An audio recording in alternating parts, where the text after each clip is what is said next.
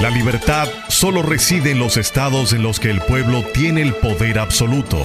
Por el respeto a los valores democráticos y la dignidad del pueblo dominicano, el rumbo de la tarde, plural, objetivo, comprometido siempre con la verdad. Con Juan TH, Rudy González y Georgie Rodríguez. Los poderosos ya están en el aire.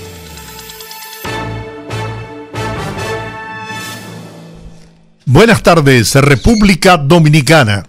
Iniciamos aquí el rumbo de la tarde con los poderosos Rudy González, Juan TH y Georgie Rodríguez.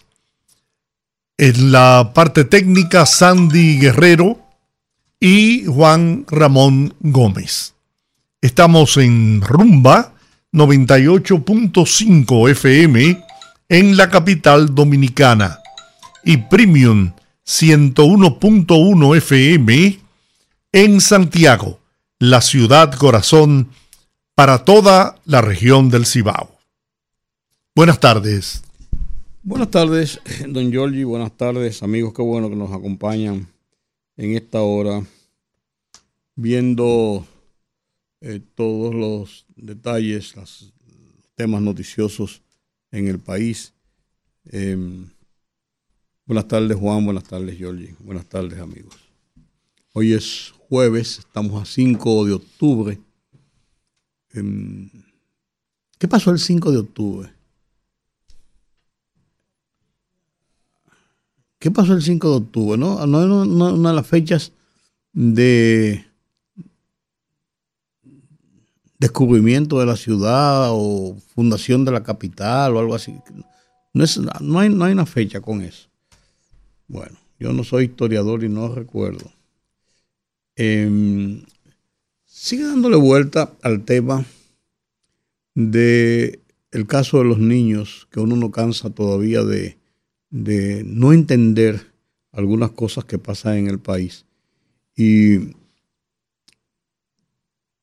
ahora andan estableciendo si le hacen una autopsia a los niños para determinar de qué murieron. Yo creo que el episodio de esto no es de qué murieron los niños. Claro, debe, averiguarse todo. No de qué murieron los niños sino lo que ocurrió después de la muerte de los niños con sus cadáveres, que fue una, una, una situación inapropiada eh, para no llamarlo de otra forma más grosera, que es lo que merece. Pero yo creo que eso debe servirnos de ejemplo de cómo ocurren tantas cosas en nuestros hospitales, en nuestros centros médicos, y de cómo al, a final de cuentas las cosas como que se quedan así en, en, el país. Y uno, si uno se pone, aquí sería bueno hacer un ejercicio. Y nosotros los periodistas debíamos hacer eso, pienso yo. Uno que es periodista, ¿verdad? Eh, llevar un inventario de cosas que ocurren y de cómo son centros de escándalo, de algarabía, de dimes y diretes y cómo se van perdiendo y se, se, van perdiendo en el tiempo y se quedan sin ningún tipo de solución, pero más que de solución, sin ningún tipo de explicación real que pueda satisfacer por lo menos, por lo menos, lo que es la realidad. Explicarle a la gente qué pasó y por qué pasó y qué, y qué pudo haber pasado, qué hay detrás porque no todo tiene cosas detrás, pero sí muchas de ellas. Y parece que se ha estado hablando hoy un, en un noticiario de televisión, creo que en SIN, CDN, no recuerdo, de que este tipo de práctica con cadáveres, con niños principalmente, y niños de incluso de un poco más de mayor edad de nacidos que mueren y que la familia no los reclama, no tiene para, para, para, para enterrarlo, lo dejan a cargo de los hospitales, de qué han hecho muchas veces con esos cadáveres. Cosa que a uno no solamente le aguan los ojos y les paran los pelos de punta, sino que lo horrorizan de que en un país civilizado ocurran cosas de esa naturaleza. Ojalá que esto tenga una, una explicación en algún momento, que por lo menos uno entienda que se averiguó, se, se estableció y no se va a repetir. Bueno. Buenas tardes. A propósito de eso, buenas tardes. Yo venía con un tema parecido. Ahora en Alemania, oigan esto, en Alemania ahora hay una fábrica de bebés. Usted podrá eh, tener los hijos que quiera, como lo quiera y cuando lo quiera. Y podrá decidir el sexo. Y podrá evitar que ese muchacho tenga eh, enfermedades congénitas. Los niños nacerán, los bebés, sin enfermedades. No serán cardiópatas, no serán hipertensos, todo eso de manera genética. Serán sanos. 30 mil bebés por año va a ser esta, esta, fábrica de bebés. ¿Pero a partir de qué? De, espermas. Eh, de, úteros, úteros, úteros artificiales. Artificiales. Úteros artificiales. No de, vientres alquilados, como hay una. No, no, no. Más o menos. Fertilización in vitro, úteros sintéticos y cápsulas de crecimiento se proyecta crear hasta 30.000 bebés por año. Los progenitores podrán diseñar genéticamente a su embrión antes de implantarlo en el útero artificial. A través de la herramienta de edición de genes CRISPR-Cas9 se podrá evitar cualquier enfermedad genética hereditaria. O con un monto de dinero adicional se podrá seleccionar características físicas como estatura, tipo de cabello, color de ojos o tono de piel. También será posible experimentar de primera mano lo que ve y oye cada bebé por medio de cámaras 360 que se encuentran dentro del útero artificial. Se podrá hablar con el bebé o reproducir música y grabaciones imitando los sonidos que se escuchan mientras están en el útero de las madres. Los úteros sintéticos también podrán ser instalados en los hogares. Según Hashem Al-Gaili, el creador de la iniciativa, el proyecto podría ser una realidad en 10 años. Para muchos se trata de un dilema ético sobre manipulación genética o experimentación con el genoma humano. Para Al-Gaili es el futuro de la humanidad. Hay que estar vivo, ¿no? La ciencia. Así va la ciencia, y no más, más eso. Yo recuerdo haber leído un libro que tal vez muchos de ustedes también habrán leído. Se llamaba eh, El Shop del Futuro. Ese libro yo leí, lo encontré, lo encontré además en la librería de Raiza Lara. Ahí tenía ella muchos libros, entre ellos estaba El Shop del Futuro. Es un libro de, los años 60. Y hablaba de Altolfos, creo que era autor, sobre que iba tan rápida la ciencia y la tecnología que nosotros no nos dábamos cuenta. ¿Y cuántos libros se publicaban sobre un tema en un año cuando se inventó la, imprenta de Gutenberg, luego después, posteriormente, y había una época en que usted podía leerse todos los libros. Ya eso es imposible hoy día. ¿Y cómo fue aumentando, cómo fue aumentando la ciencia, la tecnología? Que la gente no percibía, no lo percibía. Era imposible percibir el ritmo al que iba la ciencia y la tecnología. Bueno, pues hoy, hoy, eso es, yo recuerdo que cuando Mars, Carl Mars enfermó, eh, Helen Angels, que era su amigo de siempre, entrañable, queridísimo, pues se leyó en ese momento todos los libros sobre la enfermedad de Mars. Hoy eso es prácticamente imposible. Ningún ser humano se puede leer todos los libros escritos sobre ninguna rama. El tiempo no te alcanza para eso. Y todos los días se descubren cosas nuevas que uno no desconoce. Y en países como este, eh, somos una isla alejado de todo el mundo. Donde casi no se lee. no ni se estudia, ni hay laboratorios, ni hay esto, ni hay alcohol, no hay investigación. no hay investigación, no hay nada Fíjense ustedes, solamente lo que invierte allí en investigación es más que lo que invierte toda América Latina. Ya usted le da una idea a usted. Ahí estuve viendo cómo los chinos van a inaugurar ahora el tren más rápido, va, va a recorrer casi 600 kilómetros por hora, levitando. Sí, sobre unos rieles que va a permitir andar. Que es una eh, técnica que inventó Japón. Sí. Sí, pero es que Ya sabe, ha sido pero los chinos tienen décadas Sí. utilizando, utilizando esa técnica, pero no a ese nivel.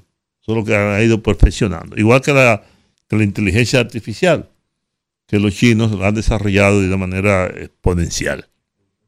Lo que está pasando en el mundo es un reto. Es un reto. Yo recuerdo que decía, decía un científico, un científico muy famoso que murió hace no muchos años, que decía que la inteligencia artificial era un error de la humanidad y que posiblemente sea el último de los errores humanos, porque estaban atentando sin saberlo contra su propia existencia. Y que como van las cosas llegará un momento en que las máquinas serían mayoría y las máquinas como las máquinas no se enferman una máquina repara la otra eh, van desplazando los humanos y llegará el momento en que Georgie no será necesario, ni yo, ni tú, Rudy, ni siquiera Olga. por lo tanto, por lo tanto, aprovechemos este tiempo que nos ha tocado. Tenemos la fortuna de, eh, gracias a la vida que me ha dado tanto, como decía Violeta Parra, y cada vez uno se entera de cosas que van pasando en el mundo, en un mundo muy lejano al nuestro, que vivimos todavía eh, viendo y escuchando cosas inútiles que no sirven para nada. Mira, Ustedes lo saben, bebés artificiales, usted podrá elegir el color de los ojos, el color de la nariz, el pelo lacio, el tamaño, la el estatura. tamaño, la estatura, etcétera, Diseñarlo. etcétera. diseñarlo a su gusto. ¿Cómo te gustaría a ti? Miren, una muy buena amiga nuestra, oyente fiel de este programa, me hizo llegar este, este mensaje, ¿no? Viene de Polo, Barahona. Polo, un lugar paradisíaco en Barahona.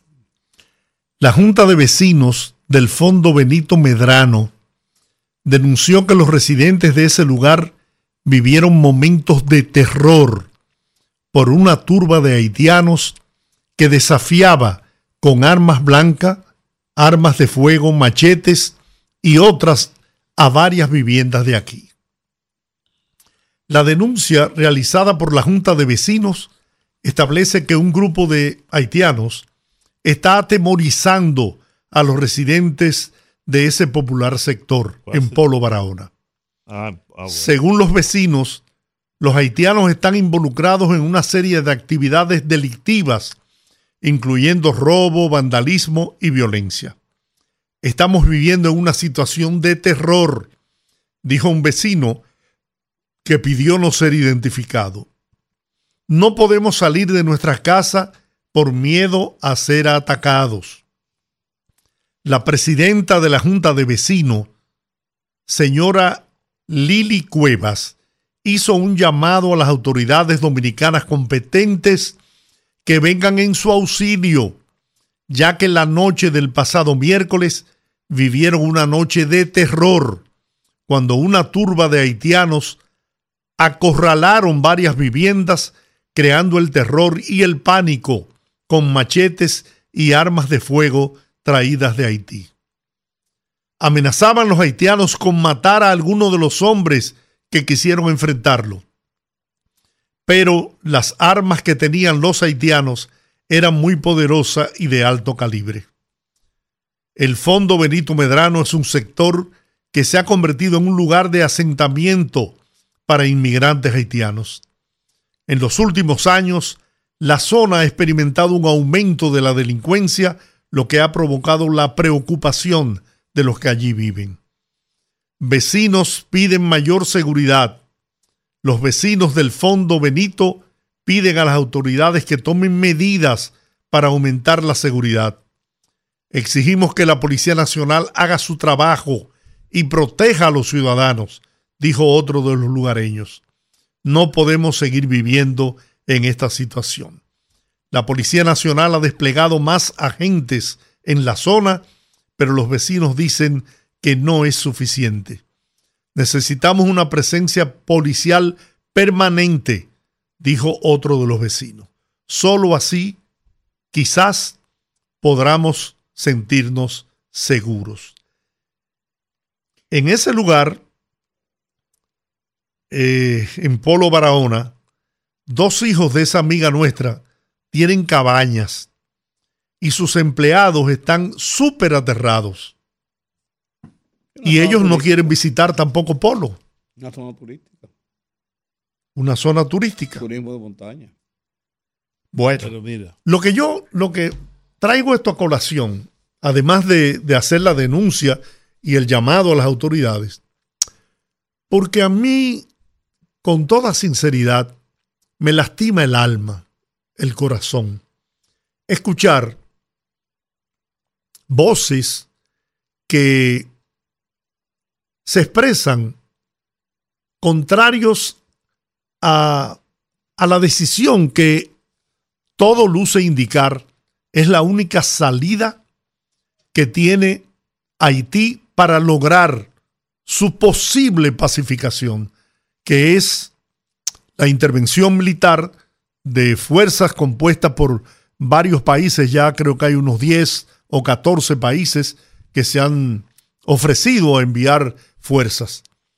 Se regodean y se regocijan porque en Kenia, por ejemplo, ha surgido un conflicto por el tema del envío de, las, de los policías kenianos a Haití y que fue de, sustituido o cambiado hacia el Ministerio de Turismo el ministro el canciller de ese país y que el, el líder de la oposición, que fue primer ministro varios años, también se ha pronunciado.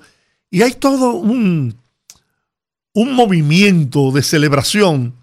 Eh, señalan que metió el, gobierno de, se, se, quiso declarar victorioso en una victoria diplomática con el, la resolución de las Naciones Unidas y que ahora eso está en duda. O sea, todo en la dirección de como si estuvieran deseando que no se pudiera pacificar Haití, que la crisis continuara, que siguiera representando este peligro que yo acabo de leerle a ustedes, el peligro que representa esa situación de violencia extrema que vive Haití.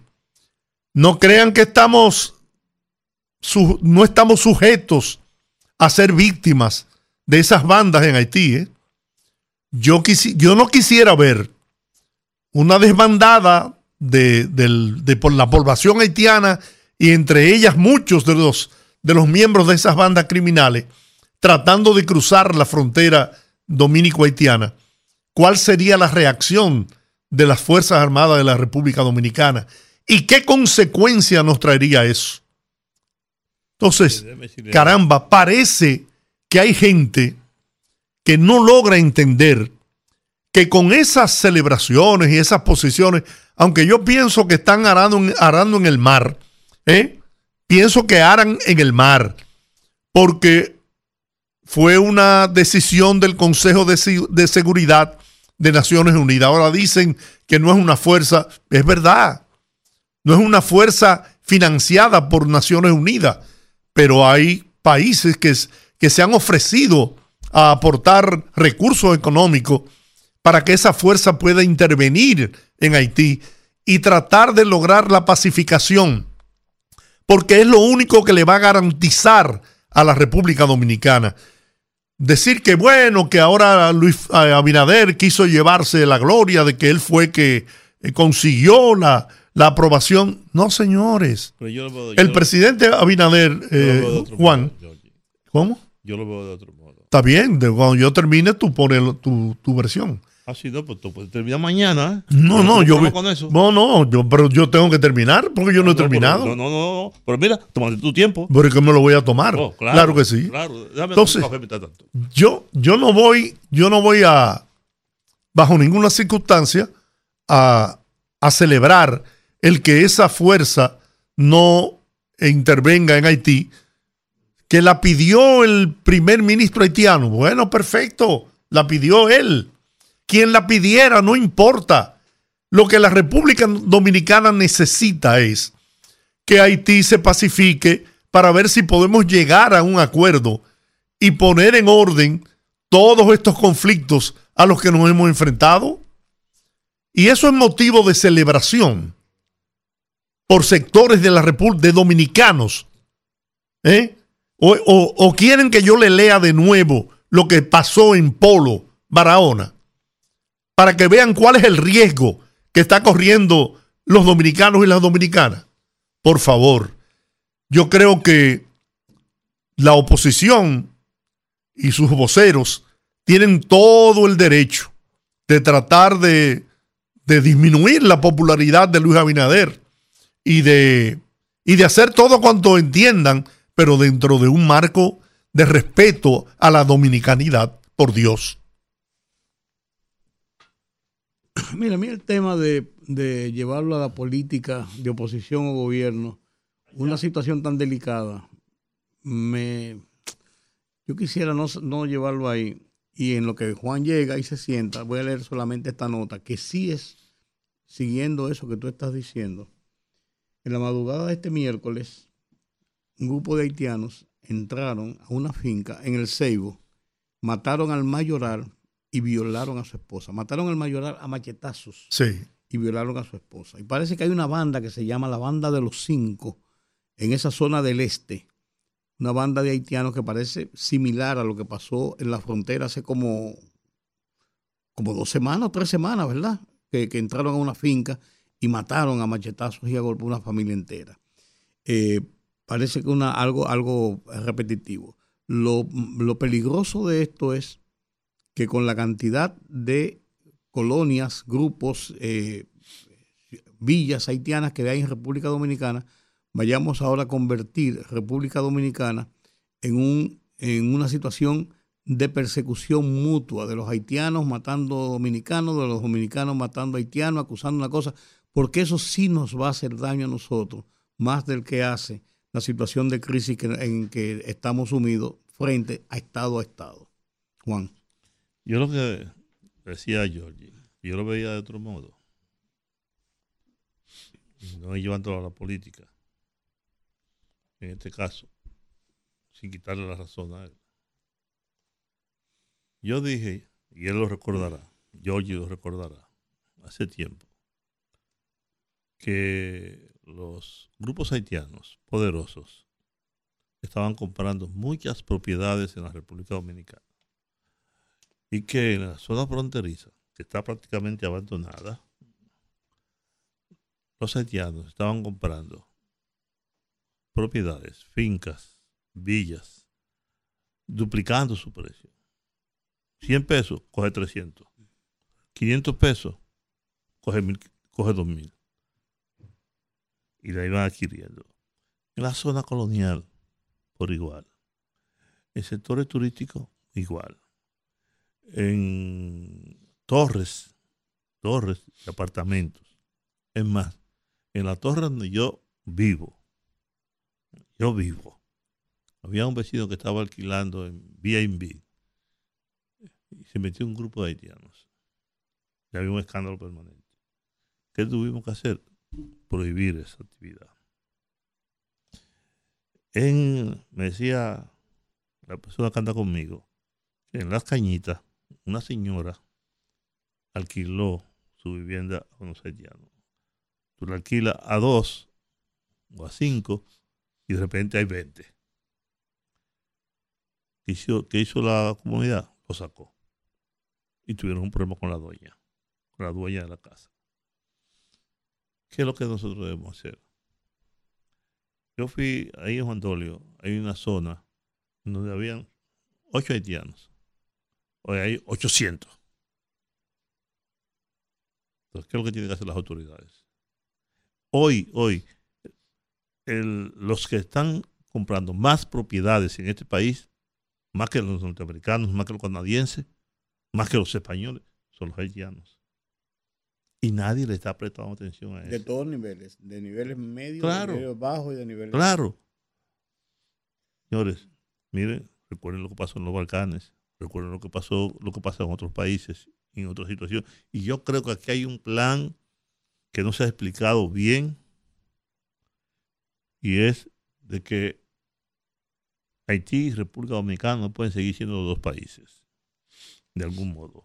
Entonces, yo lo que creo que las autoridades dominicanas, el gobierno, no importa si es el gobierno de Luis Abinader, si es el de Rudy González, si es el de Jorge Rodríguez, de quien sea, el gobierno, el Estado dominicano, el pueblo dominicano, debe prestar atención a esto.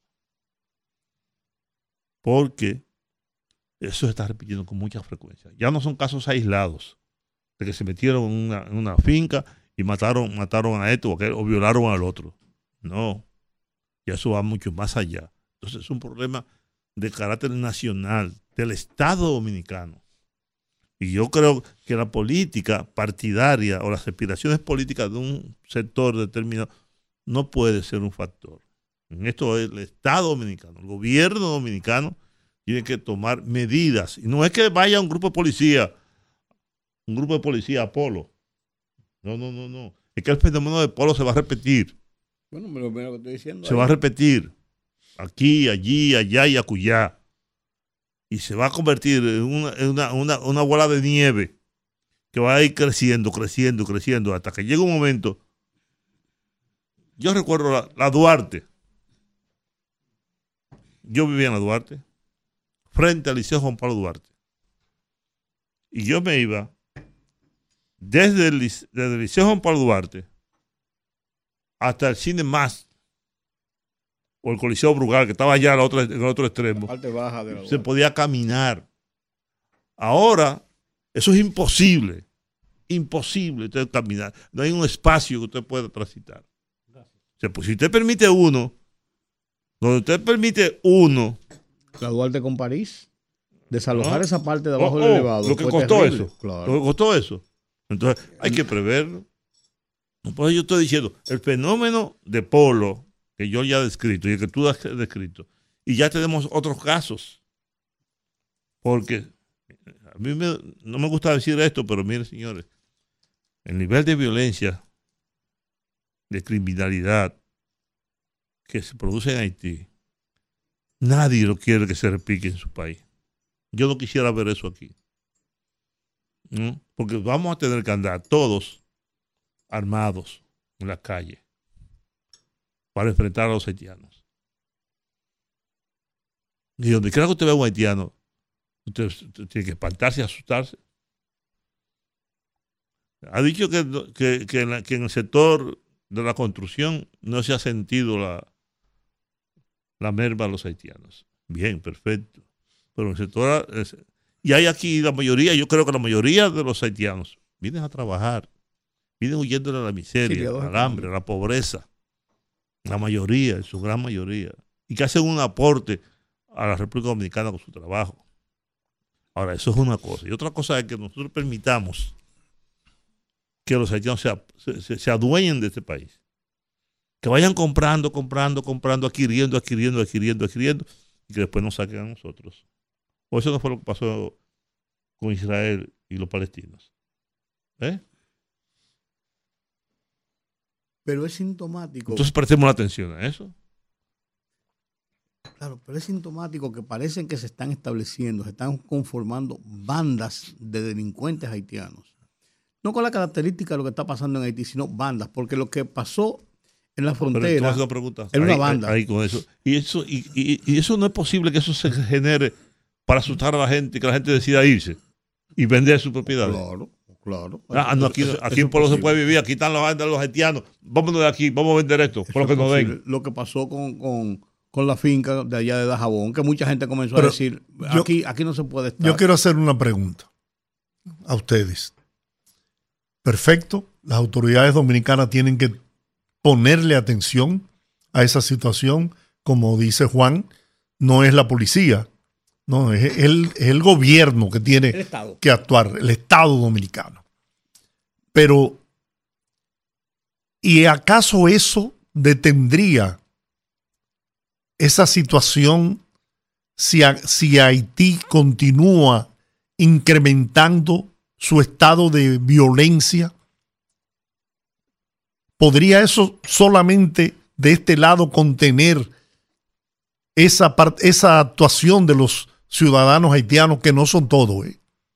Porque hay ciudadanos haitianos correctos, humildes, que viven y respetan y comparten con, con los dominicanos. Porque no vamos a decir que son los haitianos. Ahora exige un sector de los haitianos que quizás, aunque a ustedes no les gusta que yo lo mezcle con la política, No, no, no me gusta, no, no, no, no, no, no, diga que no me gusta. No, no, no, ese es tu derecho. Yo pero está respeto. bien. Pero bueno, olvida el, que dije que no, no le gusta. Perfecto. Sí hay un nivel de, de injerencia política, ya sea del, ex- del ex ministro este que, que odia a la República Dominicana, que sustenta sus campañas y, y su, su conquista de popularidad en Haití en base al odio hacia la República Dominicana, pero eso tiene un trasfondo político.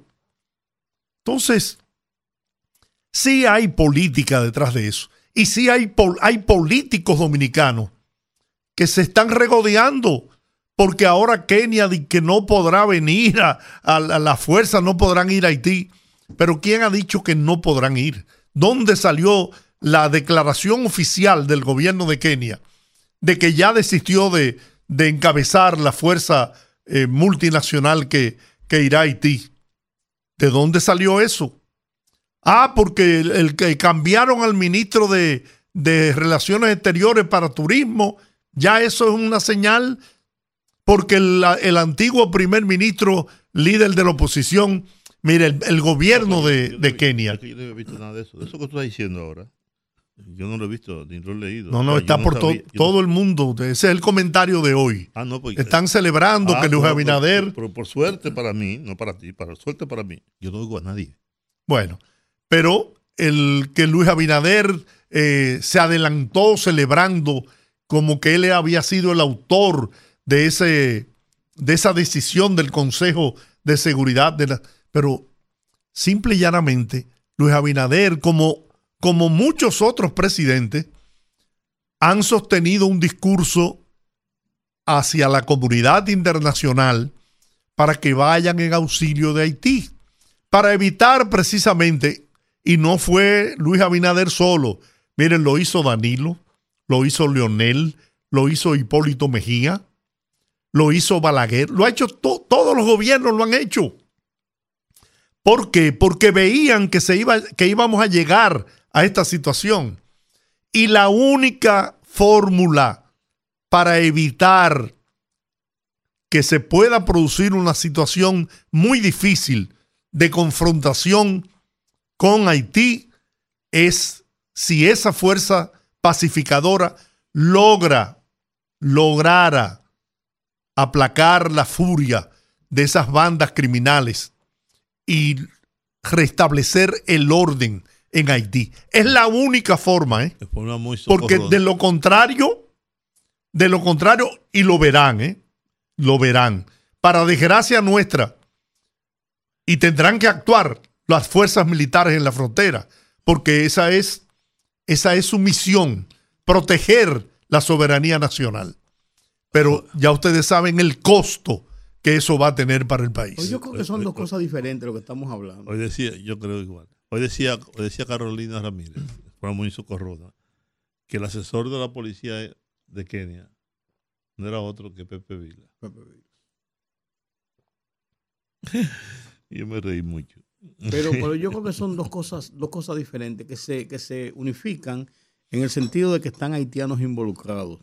Pero yo creo que la situación interna de República Dominicana, con el desarrollo de bandas que están haciendo, eh, que están provocando esta situación de violencia y organizándose y estructurándose como bandas aquí para robar, para matar, para asesinar. No, pero acuérdate que el tema que yo he puesto es con relación a lo que pasó en Polo. En Polo, no, por eso estoy diciendo, lo que, por eso yo digo Aquí que yo- hay bandas de dominicanos No, no, y de dominico-haitianos también. Claro, pero que, pero que, Pero esa, fue la, esa era la visión que yo tenía también. sí, Mirar a Rudy, sí. Una cosa es eso, sí, efectivamente está ocurriendo y es preocupante. Sí. Y otra cosa es la parte propiamente eh, política. Porque se está replicando muy rápido en, en sitios diferentes. Por ejemplo, en Polo, una cosa en la frontera. Esto en el Ceibo. O sea, estamos viendo bolsones de situaciones. Eso es lo que hay que enfrentar rápido. Sí. Y eso, y eso, y eso, y eso, y eso no, eso no hay que esperar que llegue la fuerza de intervención a Haití. Eso es aquí. Eso es aquí, eso es la policía de aquí, el ejército, quien sea, aquí, aquí adentro, aquí adentro. Tú sabes que hay puntos en la frontera que son incontrolables. Ustedes recuerdan cuando aquel, eh, aquellas sanciones a Haití, que se, le, se, le se- se prohibió el envío de hasta de combustible a Haití. Pasaban los camiones. No, camiones no, en mula los pasaban. De Esperanza, en, el, en la provincia de, de Ma- Valverde Mao, hay un, una, ¿cómo le llaman? Una trocha de camino que conecta con Haití directamente a una zona que nadie puede llegar. Y por ahí se llevaban cadenas de mulos con tanques llenos de, de combustible para abastecer a Haití. Bueno, vaya lejos, la frontera está sellada y estando sellada la frontera, hace una semana y pico agarraron una camioneta, una, una jipeta con 13 haitianos adentro, transitando por la carretera. Eso no, eso no cruzaron por ninguna empalizada. Entonces, Además, yo me sigo preguntando cómo es posible que esos autobuses de 50 pasajeros puedan, eh, llenos de haitianos, eh, burlar 19 chequeos. Puestos de chequeo. 19 puestos de chequeos. O sea, a mí no hay quien me diga que eso es posible en un país en donde tengamos un problema tan serio como del que estamos hablando. Eso me parece insólito.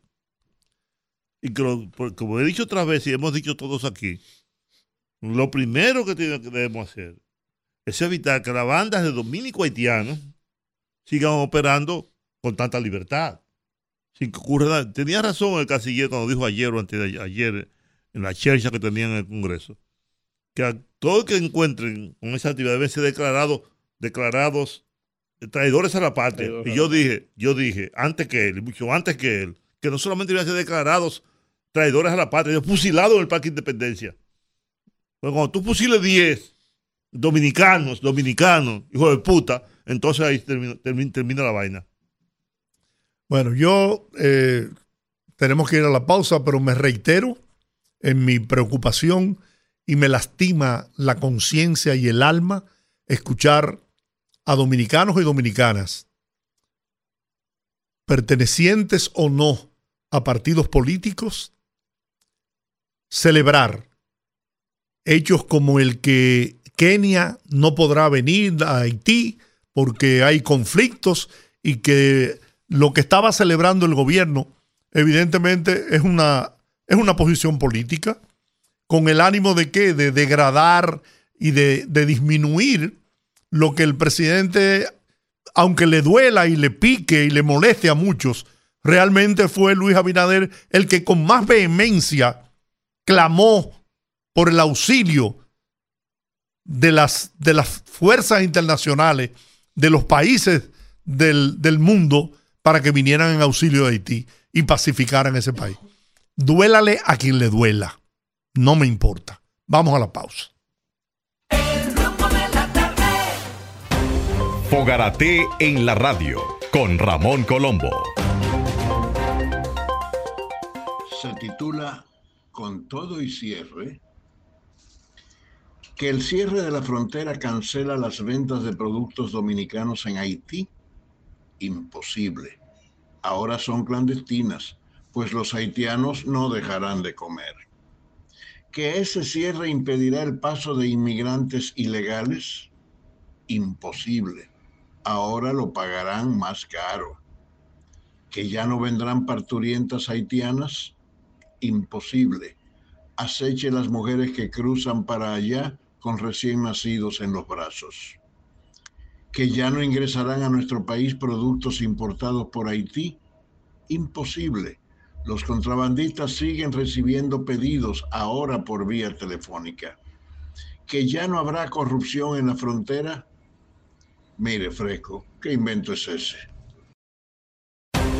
Fogarate en la radio con Ramón Colombo.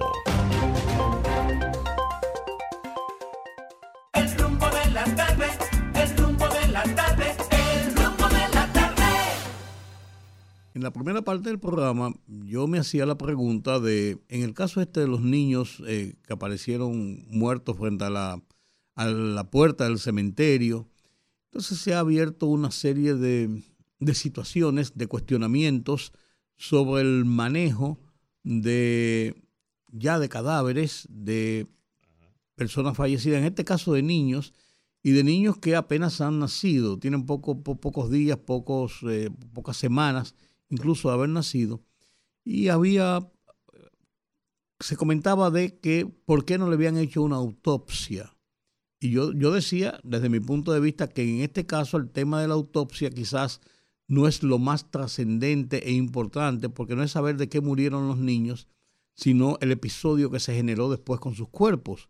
Pero también es importante saber cuál es el procedimiento que debe haber en estos casos. Eh, es, es, es suficiente con el certificado del hospital que diga que murió de neumonía o que los, los pulmones no estaban desarrollados o alguna situación de esta naturaleza sin que haya un- una investigación más allá como una autopsia. Tenemos al doctor Braulio Brito, quien es un médico forense y que nos puede quizás, eh, y sin quizás, nos puede eh, dar luz sobre este cuestionamiento, so- sobre esta inquietud que tenemos aquí en la cabina, pero que yo creo que es un- una inquietud de mucha gente. Buenas tardes, doctor. Bueno, Sí, doctor Brito, ¿usted oyó la introducción que yo, que yo había hecho? eh, no, no se, no se había escuchado. Ok, eh, yo lo que planteaba es que comen- comen- comentamos a principio del programa sobre el, el tema de los niños que aparecieron frente al, a la puerta de un cementerio y entonces, eh, ¿por qué pasó esto? Y uno se pregunta, hay personas que pues, se preguntan por qué no se le hizo una autopsia a esos niños. Yo decía que para mí lo más importante en este caso, sin dejar de entender que la autopsia pudiera ser necesaria o saber de qué murieron los niños, era el episodio que había seguido con el manejo de, de los cuerpos de, estas personas ya vivas que, habían muerto. Entonces, ¿cuál es el protocolo? Sería importante uno, uno- poner en contexto y establecer cuál es el protocolo que se debe seguir en caso de las muertes, por ejemplo, de estos niños. ¿Es suficiente con el, con el certificado que emite el hospital y dice, bueno, murió de neumonía o que tenían los pulmones que no habían crecido, lo que fuera? ¿O, o es necesario en estos casos o es prudente hacer una autopsia? Bueno, en caso de los niños mayormente, eh, ya si hay un diagnóstico claro, si tiene su, o sea, su sintomatología, tiene sus laboratorios y sus estudios, ya con ese simple dato se puede hacer un certificado y con se puede hacer el CPG. En caso de que no se tenga una causa clara del fallecimiento, se debe hacer un procedimiento de autopsia. Pero, más sin embargo, ya por los objetivos del milenio que tiene lo que es el Ministerio Público, o sea, el Ministerio de Salud Pública, eh, se debe practicar un procedimiento de autopsia a todo niño que fallezca, eh, o sea, ya en este caso, recién nacido.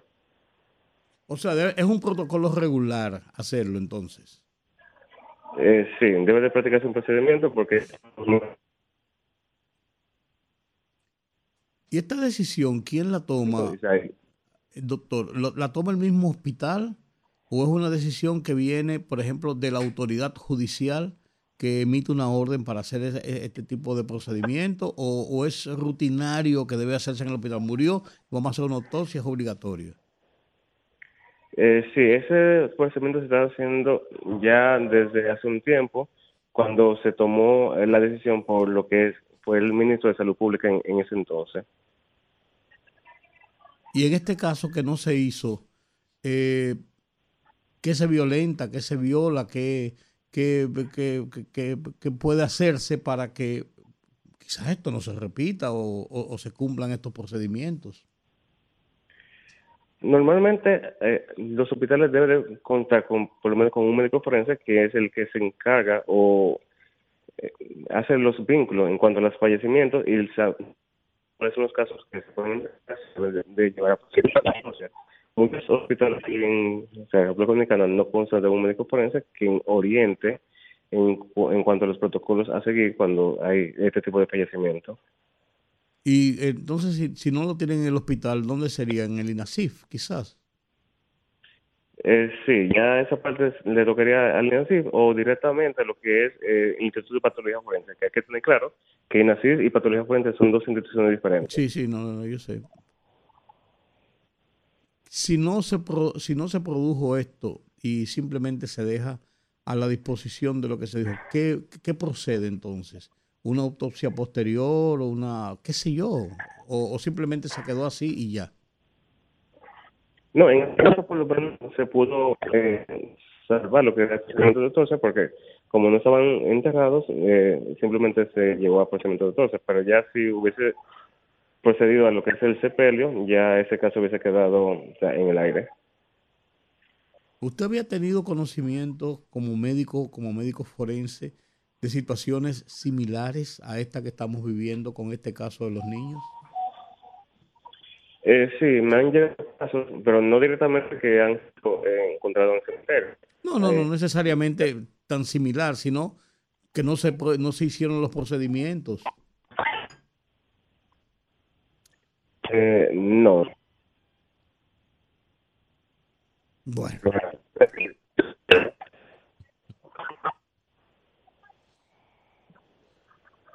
bueno, la comunicación es muy mala, doctor. Tenemos una comunicación muy mala y, y- casi no podemos, no, no podemos interactuar en esta comunicación. Vamos a ver si, si- si podemos, quizás si usted se mueve un poquito. Sí, muy bien.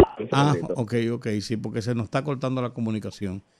Le preguntaba si creo que- qué casos habían, habían sido similares o parecidos que, que, que usted recuerde, usted como médico forense.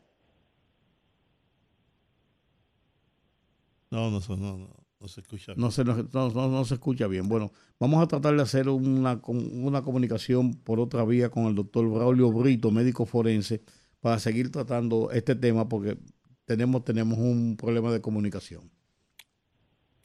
Problema habitual, ¿no? De comunicación. Pero, como dicen los españoles, que viva la pepa.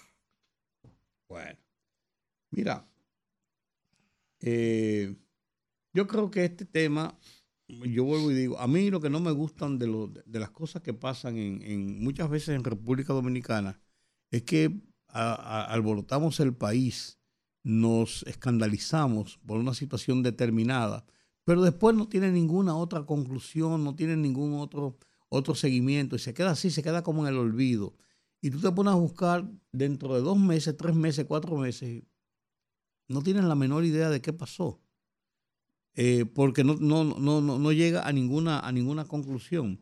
Y muchas veces lo que la gente no entiende es que lo importante en este tipo de casos y de cosas es más que, más que eh, eh, buscar las cinco patas al gato en, donde no se puede necesariamente, sino uno, uno tratar de entender qué pasó para tratar de evitar la reedición de situaciones que son enojosas y escandalosas. Porque a final de cuentas, uno como sociedad, uno tiene que, de las experiencias, eh, de los episodios, eh, sacar conclusiones para evitar repetir las cosas malas y poder eh, apoyarnos en las cosas buenas e importantes para poder seguir hacia adelante. Esa es, esa es, esa es la situación. Esa es la situación. Eh, sentimos no haber podido tener un contacto mayor con el doctor Brito por, por esta, este problema de las líneas, pero estamos atentos a darle seguimiento a este caso.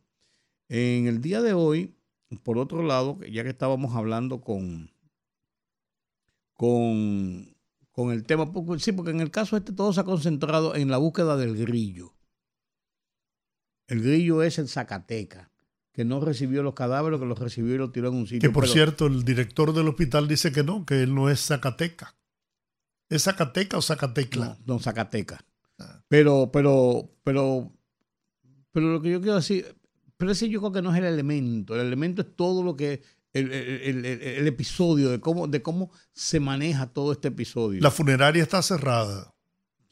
Sí, sí, y, y- y debe haber una investigación muy seria en el hospital de cómo, de cómo se comenzó, porque ahí es que comienza el episodio.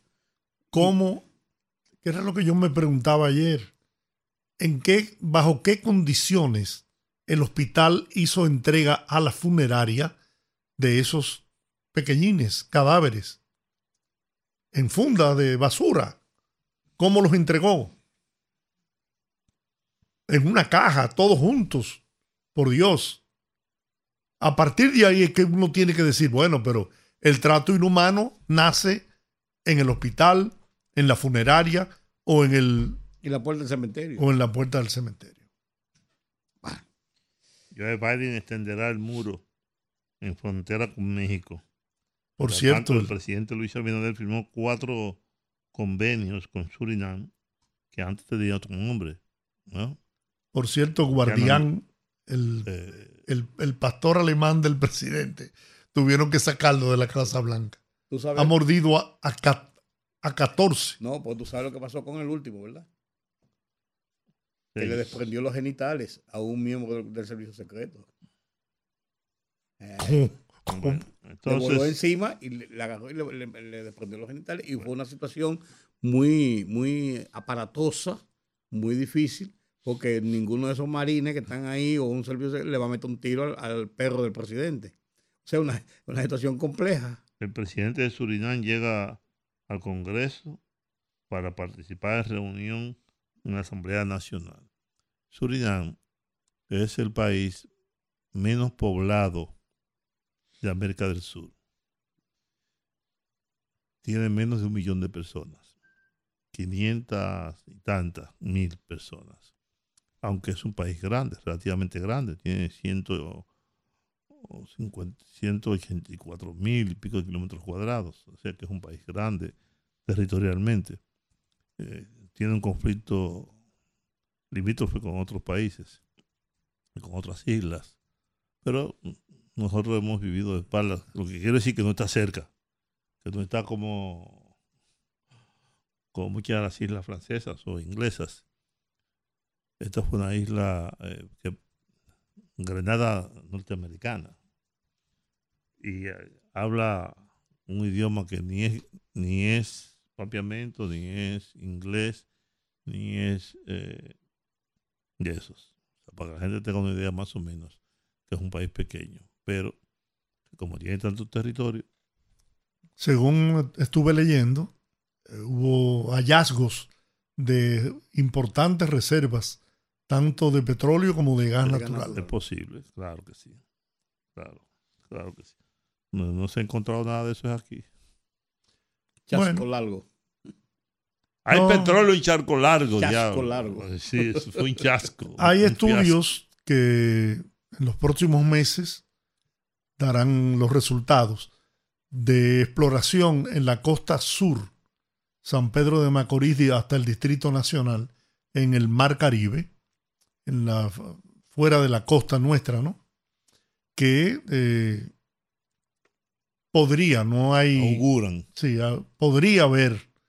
Y, y- y de haber si, si la cantidad es explotable comercialmente, ¿no? Sí, porque puede haber, se ha encontrado incluso algunos, algunos yacimientos en San Juan, indicios creo que por San Juan, ¿no? y frente a Asua, en, en- en la, parte, en la parte marina Pero inmediatamente parece que de la, la cantidad costa, no es suficiente Pero- como para. para industrializarlo. Es más la inversión Sí. de lo que puede ser comercialmente. Y después de eso, si tú sacas lo que hay y no es comercialmente, tienes una inversión muerta. Y ese es el tema. Así mismo es. ¿Qué fue lo que pasó en, en- en Charco Largo? Se encontraron uno- uno- unos residuos, salió un poco de petróleo, pero después, a final de cuentas, nosotros nos eh, regocijamos, pero después los estudios establecieron que no era. Debieron haber establecido los estudios primero antes de dar la información con tanta algarabía. Y siempre yo he escuchado, recuerdo el presidente, el presidente Antonio Antonio, Guzmán. Guzmán. Por Dios, lo hubo una, celebración en el malecón. y el titular de última hora.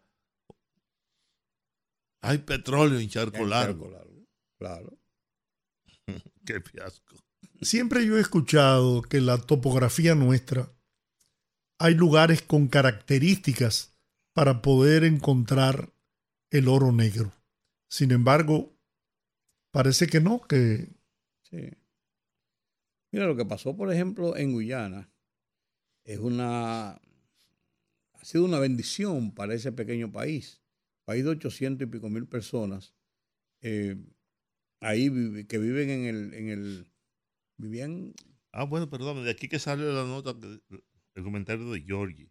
El listín diario dice, el líder opositor de Kenia rechaza que su país lidere la misión eh, multinacional en Haití. y el, De ahí que surgen los comentarios. que- Sí, no, no. Y el canciller, y el canciller hizo unas declaraciones no favorables al envío de las tropas y dijo que él no estaba totalmente de acuerdo, que a eso había que pensarlo muy bien, que no era, que no era así como decía, como decía el presidente, de que inmediatamente, y eso entonces por eso lo él removieron. Lo, mo- lo removieron. Él volvió a una posición que él tenía anteriormente. Él había sido ministro de turismo y lo mandaron a turismo de nuevo y lo sacaron de canciller. Pero hasta donde yo tengo entendido, el presidente Tuto, tuto, tuto, puto, algo así. Tiene control de ese país y del Congreso. Bueno, es un país, es un país donde tiene una democracia muy particular. A lo particular del uso de la fuerza, un autoritarismo, y él tiene un, es un régimen parlamentario, él tiene un control del parlamento, y además son, son situaciones muy diferentes. Lo que se vive en, en África no es lo que se vive en América, ni lo que se vive en Europa. Son situaciones diferentes, y ellos tienen, incluso él tiene, hasta un margen de 60 días para hacer un despliegue si fuera necesario y después lo- se lo informa al Congreso. En estos países tú no puedes hacerlo antes de que el Congreso lo apruebe, no que se lo informe, que lo apruebe. Incluso en los Estados Unidos, Para enviar tropas tiene que los- en aprobarlo los Estados Congreso. Unidos incluso eh, puede haber un despliegue militar por unas razones de emergencia que tú tienes que probar las razones de emergencia, pero tiene que al, al tiempo de enviar las tropas informárselo algo al, al Congreso, Claro. aunque el Congreso no tome la decisión, pero tiene que ser un, asu- un asunto de, de Lo que extrema pasó en gravedad Irak, por ejemplo. de extrema gravedad y de una situación donde esté en peligro la vida de norteamericanos. Esa es, esa es la, la- la- la- la- la razón legal, El protocolo legal. el protocolo legal. Pero eso se hace, los despliegues militares de los grupos especializados como los Delta Force, los Navy SEALs, se hacen todos los días, que son intervenciones en muchísimos otros países sin que sea un, un despliegue de grandes cantidades de soldados y entran y hacen operativos y salen de nuevo, Vamos al operativo de la pausa, ¿qué les parece? si usted quiere. El rumbo de la tarde, el rumbo de la tarde, el rumbo de la tarde, el rumbo de la tarde. Bien, seguimos en el rumbo de la tarde. Señor, Viendo, viendo eh, el movimiento noticioso del Eh, país. Explíqueme por qué fue que arrestaron a siete directivos de la cooperativa Herrera. Oh, claro, porque se robaron 2.500 millones de 2.500 pesos. millones. Se- se- el, el problema, el lío comenzó cuando eh, Rafa Rosario hizo una denuncia Claro que 10 de, de millones. 10 millones de pesos que él fue a buscar sus dividendos y le dijeron que no, que ese, que ese mes no salieron. Pero, y déjame decir una cosa, mi querido hermano. Ujú. Déjeme decirle una cosa. Usted me puede decir a mí que me va a dar intereses. Eh, me va a pagar un 18%, 20% de interés. Y yo estoy chivo ya. Y yo, ¿sabes qué hago? Voy al Banco Popular o al Banco de Reserva o el VHD, a un banco, ¿verdad? A un banco que me va a dar un 5 y yo lo pongo un 5. Claro. ¿Sabes por qué? ¿Cuántos cuartos están ahí? Están ahí no y están seguros. Sí. Y si pasa algo, la superintendencia de, de- de bancos, las autoridades van a responder de un modo o de otro. Cuando quebró Baninter, el proyecto le volvió su cuadro a 17 mil. 27 mil eran, 27 mil, 300 mil, no sea lo que Ban- sean. pero incluso es un banco formal, en cuanto Es lo que estamos diciendo. decir. Van a formar. Es lo que te quiero Sí. decir. Pero- Alguien respondió por él, el Sí. Estado dominicano. Pero todo esto, pues todos los días pasa eso con una financiera. No, pero hay uno que está preso porque estafó a la, a la gente de la cervecería por más de mil millones de pesos. Yo recuerdo un amigo tuyo ahí perdió 70 millones. Sí, sí, sí. ¿No? sí. Dice, Pero en esto- el mundo dice, dice, la que no cayó en ese gancho fui yo. Ay, no, señor, yo no. Pero hasta Nini Cafford eh, eh, estaba enganchado ahí. Porque él captaba el dinero de, las de los pensionados, Sí. de, la, de las- de lo- la gente que le daban sus prestaciones, sus bonificaciones, y ahí era el, el- el centro de la captación, porque eran personas que habían estado adentro. Pero en este caso, el, el- el escándalo lo armó Sí, no te quiero decir que cuando te ofrecen esos intereses tan altos, Claro. tú pero, tienes que ponerte chivo. pero oye, lo que te voy a decir, si Rafa Rosario tenía 10 millones Oye, 10 y han, millones. no, pues han determinado que son 2.500 millones. ¿Sabes la cantidad de gente que hay enganchada ahí? Eh, oh, oh, yo, yo- yo prefiero ganar menos, Claro, ¿no? porque mi cuarto está en seguros. claro. Es igual un tipo de, un, un periodista compró un lingote de oro. En la, en la Oye, un lingote de oro en la San Martín, un tipo en la calle, ¿no? Le vendió y Yo él no- compró a ti no un te- lingote de ¿A ti no oro. te ha pasado en Nueva York que te han vendido ta- un tipo con... No, no, yo no Mira compro. lo que tengo aquí. Yo no compro- así, mira, aquí yo te no lo saca de, de- de- de abajo del jacket. Mira lo que Oye, tengo yo aquí. no compro nada, ni como la claro, calle, ni como la te- calle. pero te, lo- te lo dicen. ¿A ti no te ha pasado yo? No, no, no. Yo estaba un día viendo Yo a todos- una vitrina, porque a mí me gusta ver todas esas cosas electrónicas. Entonces yo parado ahí como un imbécil, viendo las cámaras y las cosas y, y viendo los precios. En una vitrina y viene el tipo y se me acerca y es así, mira para los lados, como, como, como que anda chivo. Muy chivo. Y me dice, men, y hace así, y saca del por un, lingo- un lingote, como solo lingote, de oro, y me dice, very nice, very nice. Entonces me dice, Eh, barato, barato. Entonces, digo yo, asombrado, pero ¿de qué usted me está hablando? Me dice, 500 dólares. 500 dólares. Digo yo, no, no, que yo no quiero. 100 dólares. Digo yo, el lingote de oro más, barato del mundo. Como en China, en China te agarran lole, lole, lole, lole, lole, lole, lole, lole. Que roles, que sí, roles. Sí. Y te, eh, ¿cuánto, cuánto, cuánto?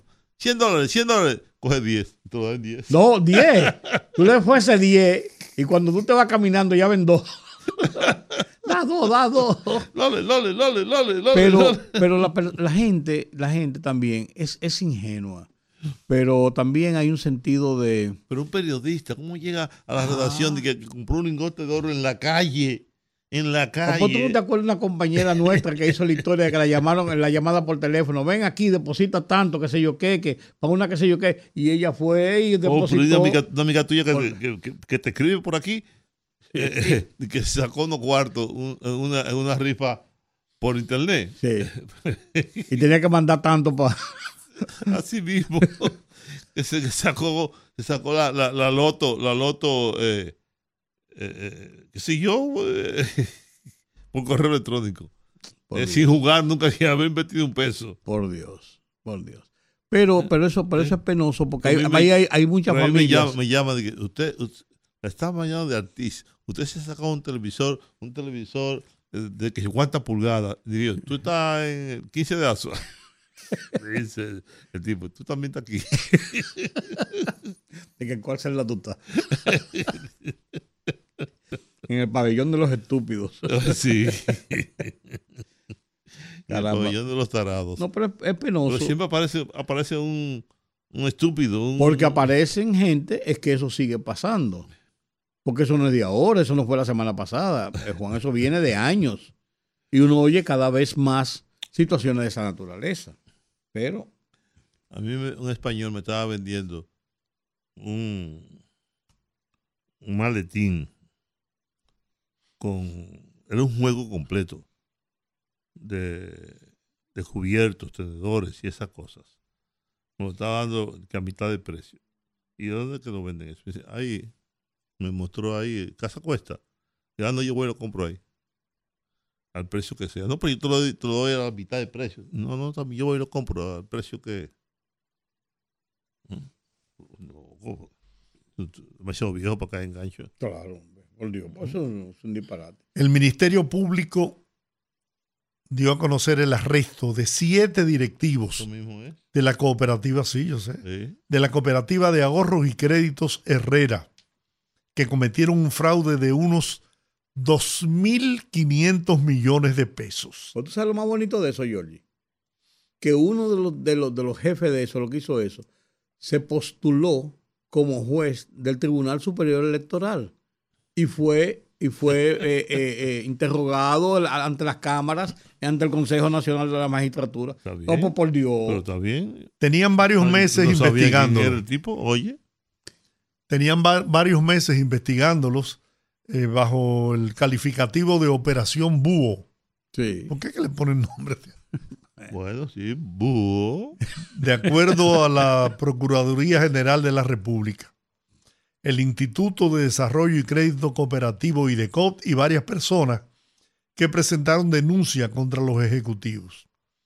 Los arrestados son Jorge Eligio Méndez, Gabriel Santana Borcilea, Kenia del Carmen Liriano Pérez, Ana Cecilia Tejada Santos de Álvarez, Simona Borcilea, Yacer Eliazar Mejía Pereira y Julio César Minaya. Tres mujeres y cuatro hombres.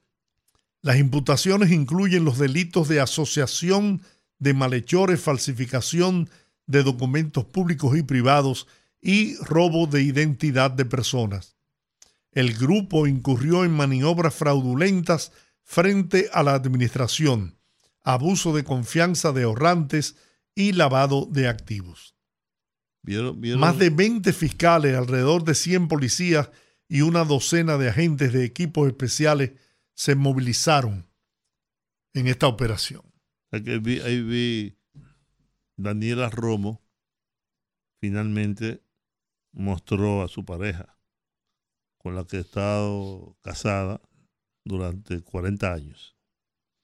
Dice que esa mujer, que es una compañera, ha sido su soporte, que le ha dado mucha estabilidad emocional, espiritual, que ella está muy agradecida de haber encontrado a su, su pareja ideal, que es otra mujer.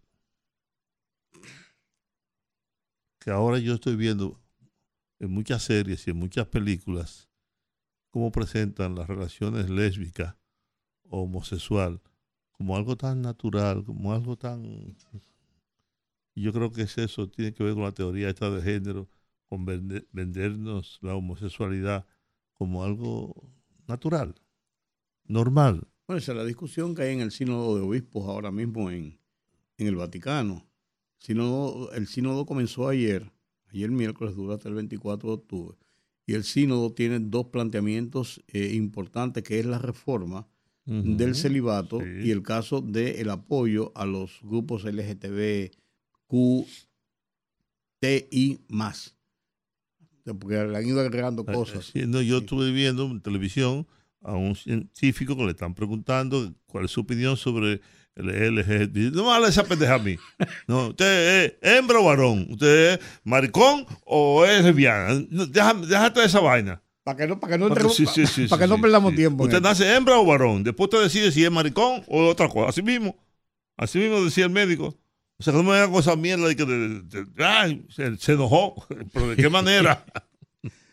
Pero, ese alfabeto, ese alfabeto, no, no, no. Pero lo que está pasando en el Vaticano va a tener repercusiones a nivel mundial en la Iglesia Católica, porque los grupos conservadores de la Iglesia Católica, que son mucho más Sí, que, lo, que, lo- claro. que los grupos progresistas, como lo que está presidiendo el, el Papa Francisco en este momento, están radicalmente opuestos a la, a- a la propuesta. Y en el sínodo, por primera vez están participando, 54 mujeres están participando en el sínodo. No habían participado nunca en la historia de un sínodo de obispos y laicos, no habían participado mujeres, y en esta ocasión, si son 435 obispos y laicos que están allí encerrados durante varios días y las decisiones que toma el sínodo son vinculantes a lo que es parte incluso del dogma propio de la iglesia. O sea, comienzan a establecerse vinculaciones y de las acciones de la iglesia. Ahora, el creo tema que- de lo- el yo tema- creo- yo creo que la, la iglesia, y la iglesia católica en particular, va por un derrotero que después ya no va a poder volver atrás. Porque que la vida misma va imponiendo situaciones indeseables, indeseables, indeseables, indeseables para ellos. Tú vas a ver, eso no termina bien, ¿eh? Bueno, el tema, el tema de esto es que en el tema del celibato hay muchas, hay muchas, hay muchas presiones de que permitan que se abra el, que se abra el celibato y que los, y los sacerdotes, con una forma de ciertos controles, puedan formar familias y tener hijos. Porque una de las cosas que, que, que- que hubo en la discusión del sínodo pasado era que usted es célibe porque usted decide ser célibe. Eso es lo que planteaba la iglesia. Es una decisión que tú tienes. Si tú no, si tú no quieres, entonces tú no entras a la iglesia. Es una condición que tú tienes que ser, por ejemplo, tal y tal y tal cosa para tú Sí, ser tal pero cosa. La Pero iglesia hace eso, tú sabes por qué razón. Es una razón puramente económica.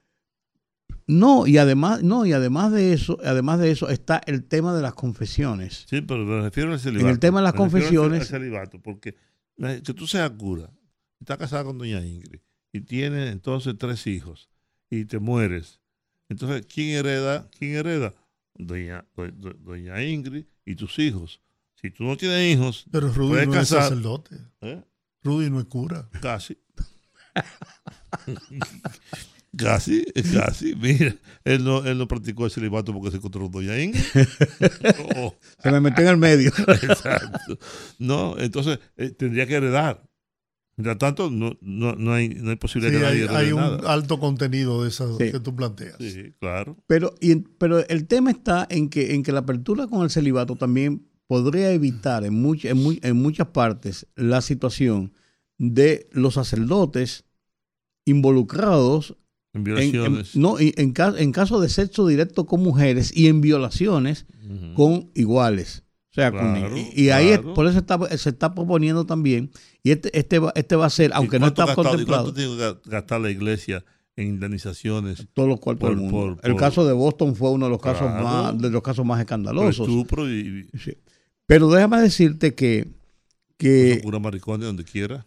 esto va, va- hay una apertura, esto va a provocar una apertura inicial en que en la inclusión de las mujeres en la parte sacerdotal de la iglesia, no solamente la parte laica, de que son, de que ayudan y cooperan con las misas y con algunas cosas, sino en la parte directa de dirección de la iglesia. Por eso están incluyendo en este sínodo, 54 mujeres están participando en este sínodo, por primera vez en la historia. En un, en un restaurante, tú la propina se la da al mesero, ¿no? O se la da al restaurante. En la iglesia, ¿a quién le damos el diezmo? Al cura. Al cura. ¿Y el cura qué hace con eso? Bueno, hay, hay, un, hay un pasaje de la Biblia No, que dice la, que quien la predica- iglesia católica no, no pide el diezmo. No pide el diezmo. No, pues hay gente que da el diezmo, incluso Oh, en la iglesia claro, católica como, como oh, oh, costumbre, pero, Yo sé de mucha gente que lo da. pero, Sí, pero que no es lo que te piden. no, no, no. Pero déjame decirte que hay un pasaje en la Biblia que dice ¿Tú has quién, leído la Biblia? Claro que sí, y varias veces. Por eso yo no creo en ti. Ah, bueno, y varias veces. Quien predica el evangelio, que viva del evangelio. Cuando Jesús mandó a, lo- a- a- los discípulos, ¿y ahora qué hacemos, Ah. Señor? Él, él- él- él plantea, quien predica el evangelio, que viva del evangelio. Ah, o sea, una pastora que anda en un, en un Lexus del año. ah, bueno, pues eso, tiene como- eso es otra como cosa. No, y cuando, y cuando envió a los 72 Ajá. de dos en dos, de pueblo en pueblo, de, mo- de lugar en lugar, les dijo, donde lleguen, coman y vivan de lo que le ofrezcan. Entonces, esa es eh, un, Bueno, lo- un sacrificio. El problema fue que el Vaticano se convirtió en uno de los estados más ricos y uno un de, los, uno de los poderes económicos de Europa en un momento de la Europa de crisis. Y el Vaticano, esa gran fortuna que tenía, degeneró en lo que, degenera en la corrupción. que tiene.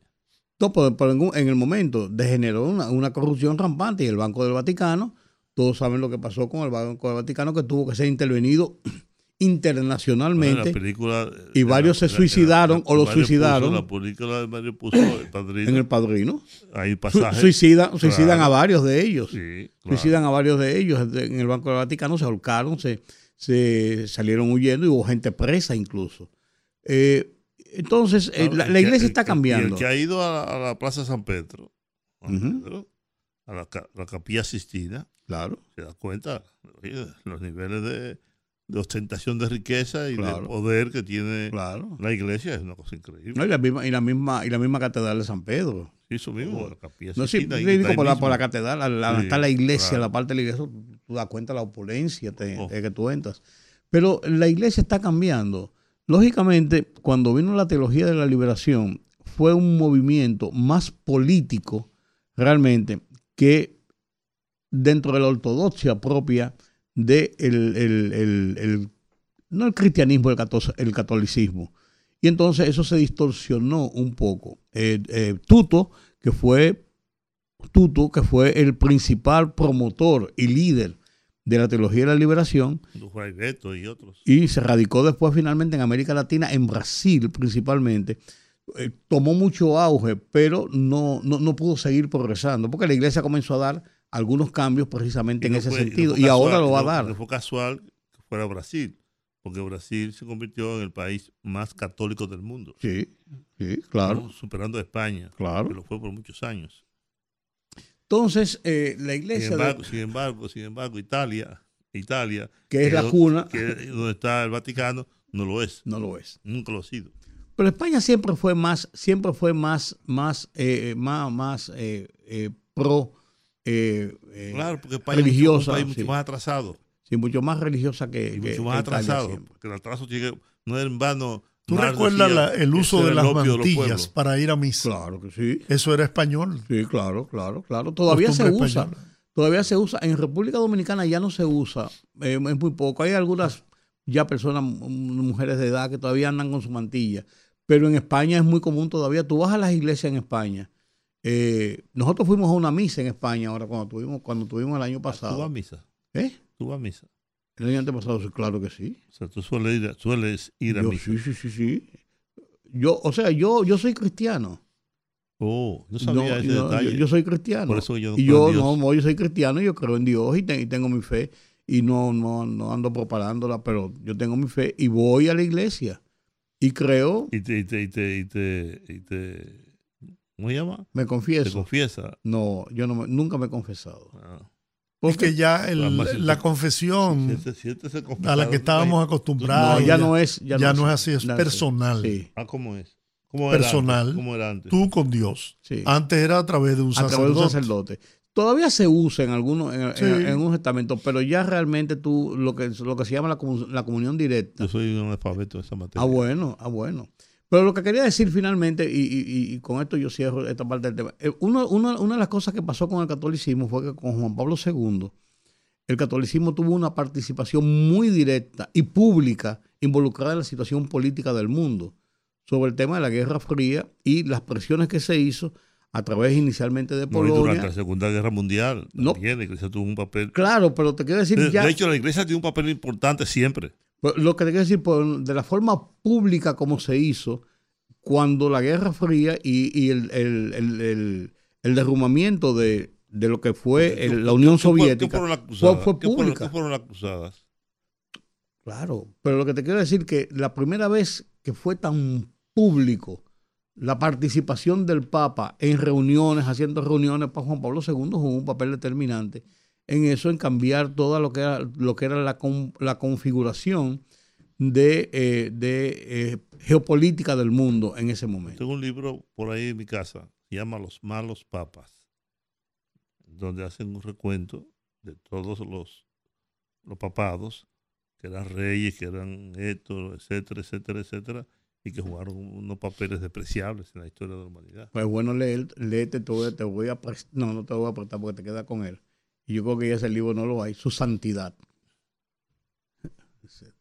Tú lees su, santidad Sí. y tú entiendes el porqué de la fortaleza de la iglesia y del cristianismo. Miren, antes de ¿Te ir a la esa? pausa, ¿Te gustó esa? Ah, Esa vehemencia. antes, antes de ir a la pausa para dar paso a los oyentes, los presidentes de la República Dominicana, Luis Abinader, y de la República de Surinam, Chandrika Persat Santoki, firmaron cuatro memorandos de entendimiento con los que se comprometieron a estudiar la posibilidad de firmar acuerdos en cuatro aspectos.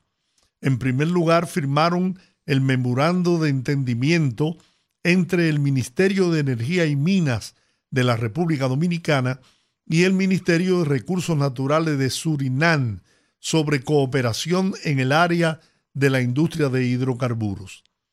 Tiene el objetivo principal de fomentar y fortalecer la cooperación y el intercambio de conocimientos y tecnología en el sector de los hidrocarburos, beneficiando así a ambas partes en términos de desarrollo económico y tecnológico. Además, establece un marco para la colaboración en la exploración, producción y desarrollo de recursos energéticos así como la implementación de tecnologías avanzadas y sostenibles. El presidente Luis Abinader espera que el sector privado y el Estado dominicano inviertan en la exploración y explotación de petróleo, tal como se estipula en un documento similar firmado con Guyana. Bueno, tanto la inversión pública en República Dominicana como privada pueden tener un interés de explotar.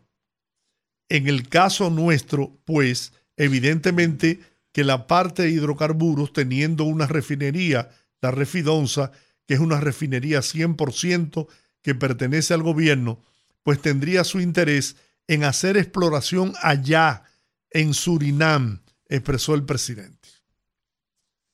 Este hombre hay que reconocerle su visión de futuro que tiene en su política de búsqueda de, de oportunidades para la República Dominicana.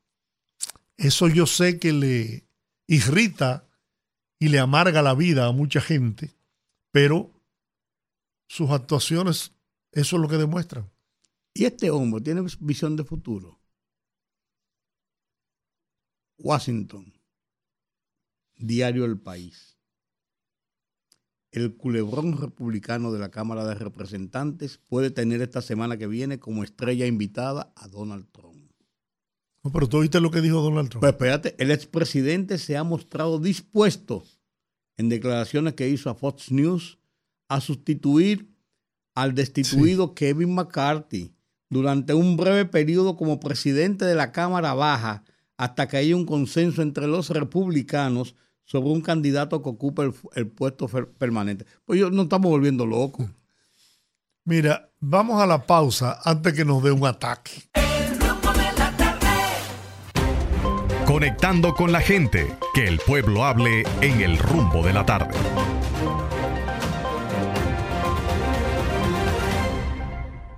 Bueno, aquí estamos, abrimos los teléfonos 809 6 La verdad que hay hay, hay cosas en esta vida. Ay, Donald Trump.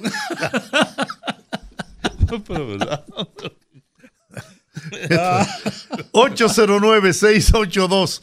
809-682-9850. Buenas tardes. Buenas tardes, buenas Hola. noches. Hola. Eh, Es que- eh, yo creo que los que- pre, yo creo que los pre tienen que poner mucho cuidado con las cosas del metro. No son cosas casuales que están pasando ahí. Ahí está Bueno. pasando algo más que tienen que investigar. Muchas gracias. Bien. Gracias. Vamos a ver usted. Buenas tardes. Buenas tardes, ¿cómo están ustedes distinguidos? Hola. Muy bien. Eh, en con relación Ajá. al tema, a la interpelación que tuvo el... El, El canciller dominicano. Exacto, el canciller dominicano, Roberto Ah, Álvarez. Roberto Álvarez. Ahí hubo una intervención donde yo puse mucho énfasis en el senador de la Jabón, que le hizo las explicaciones de por qué el muro fronterizo está distante de donde están los bonos, los famosos bonos esos que dividen la, la República. Entonces el canciller ahí no supo dar una explicación precisa sobre el tema, porque eh, la- el muro se hizo muy hacia acá con relación al bono, está más allá. Incluso eh, se marcó una división donde él puso unas imágenes de los manglares que habían en esa zona y que esos manglares quedarían en territorio haitiano en caso de que tiraran el muro por esa por esa parte. Entonces eh, ahí eh, es preocupante porque parece que el canciller no tenía conocimiento de dónde se había quedado el muro o había un desconocimiento en el sentido de que ese muro debió de hacerse donde correctamente debe de ir. Hay que abaratar el muro por completo de todas partes para entonces adaptarlo a los bonos. Y eso es algo que no entiendo que, por qué se cometió ese error. Bueno. Muchas gracias. Muy bien, ahí está su preocupación, ¿no? Buenas tardes. Buenas tardes, ese gran equipo Hola. poderoso. Hola. Eh, grupo, yo voy a darle una opinión mía con relación a casos de los fetos, de los neonatos fallecidos. Con mi experiencia laboral de 17 años en homicidio, yo como oficial investigador de 25 que duré, yo creo que ningún hospital con relación a esos casos puede darle cristiana sepultura a ningún recién nacido. ¿Por qué razón? Lo que tiene facultad para eso es el INACI a través de patología, con un médico legista y un ministerio público hacer los levantamientos. Se van a patología, se le hace su necrosia. Los familiares que quieran retirar su cuerpo lo retiran, pero patología tiene facultad de darle cristiana sepultura. Ningún hospital puede hacer eso. Esa es mi experiencia. de Muy bien. Gracias por ese aporte. Buenas tardes. Muy buenas tardes, don Giorgi. Hola, ¿cómo Oh, estás? Rudy. Dios, Desde el Bronx, dominicano de corazón, dígame. así mismo. Eh, muy acertado su comentario hoy. Y estoy 100% de acuerdo con usted. Muchas gracias. Y estoy sumamente preocupado porque lo que está sucediendo es algo muy grave y político, aunque Juan no quiere que lo liguen, pero hay que ligarlo, porque Leonel Fernández se ha pasado todo este tiempo diciendo todo lo contrario que el presidente está haciendo sin importarle la nación. Esa es la realidad. A él no le importa el país. A él lo que le importa es su objetivo de llegar otra vez a la presidencia. Y es algo muy grave, porque los haitianos no son todos, como usted ha dicho, y es cierto, yo viví en Haití, yo sé cómo son los haitianos, cómo reaccionan esas bandas. Esas bandas que están ahí, búsquelo todo, no pasan de 40 años, es de ahí para abajo, desde el 91 a la fecha.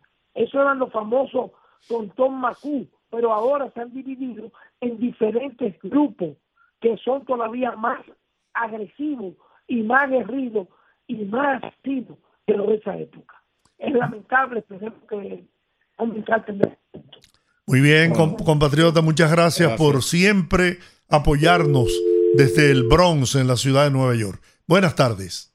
Muy buenas tardes, ¿cómo están ustedes? Muy bien, gusto de escucharla. igual.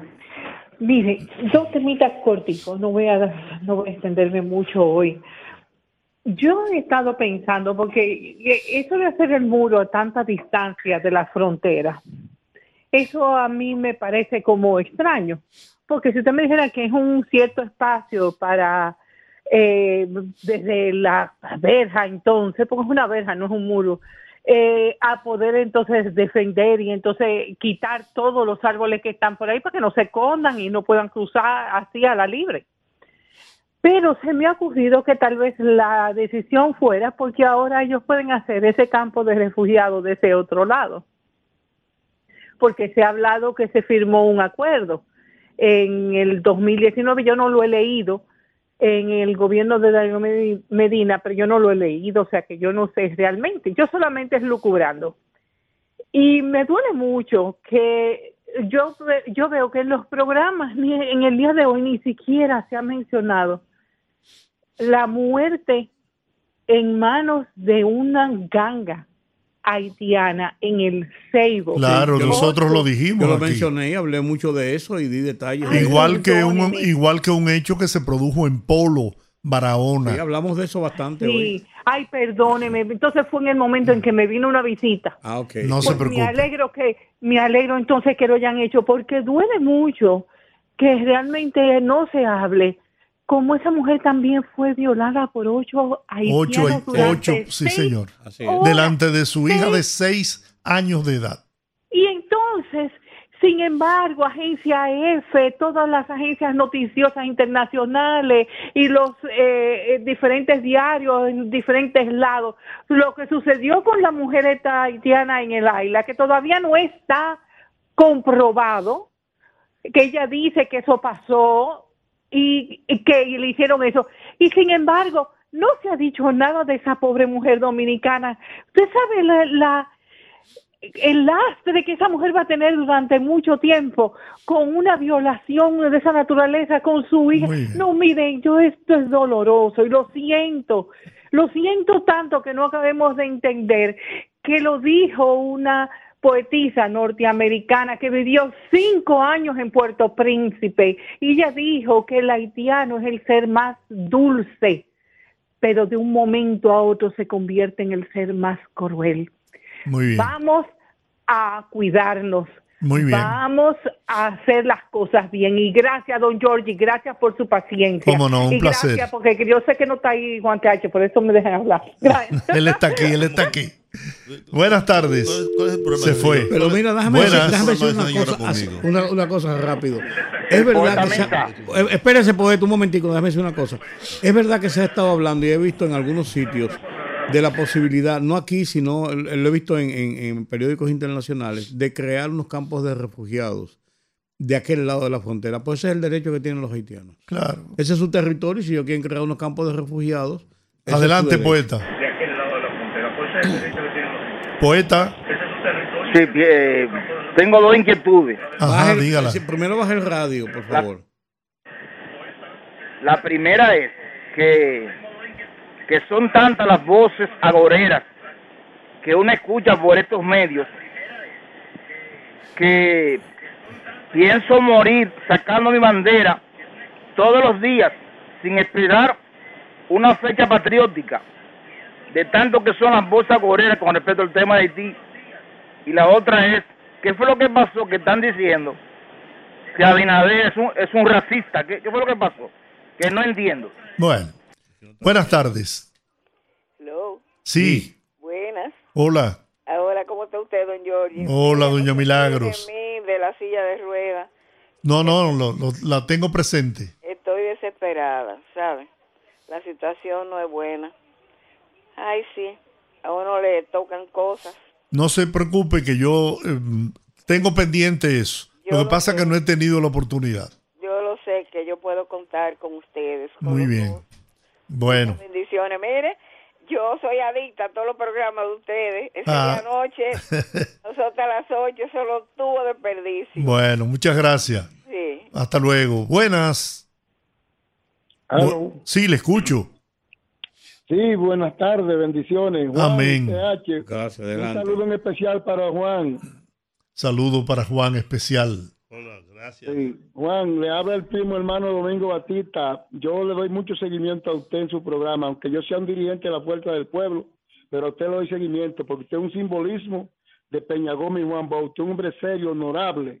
Usted no habla con tontería. Sí, Juan, mire, yo quiero decirle que esa posición suya de la, en relación a los haitianos, eso es la realidad, Juan. Mire, eso te- me tiene una preocupación grande. A mí, frente al, al del lado de Tres Vivero, eso en Ainamosa, a mí dos haitianos me iban a atracar un motor, suerte a Dios, que yo tengo mi arma de fuego, yo tengo mi pistola, pero yo la, no, no, no la traía en, en, en, ¿cómo decirle?, en el asiento, sino la tenía en la cintura.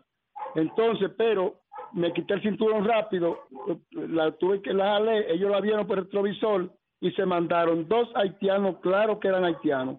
Entonces, a mí me preocupa que esa banda haitiana estén funcionando aquí. Nosotros creemos, Juan, que usted es un hombre muy creíble.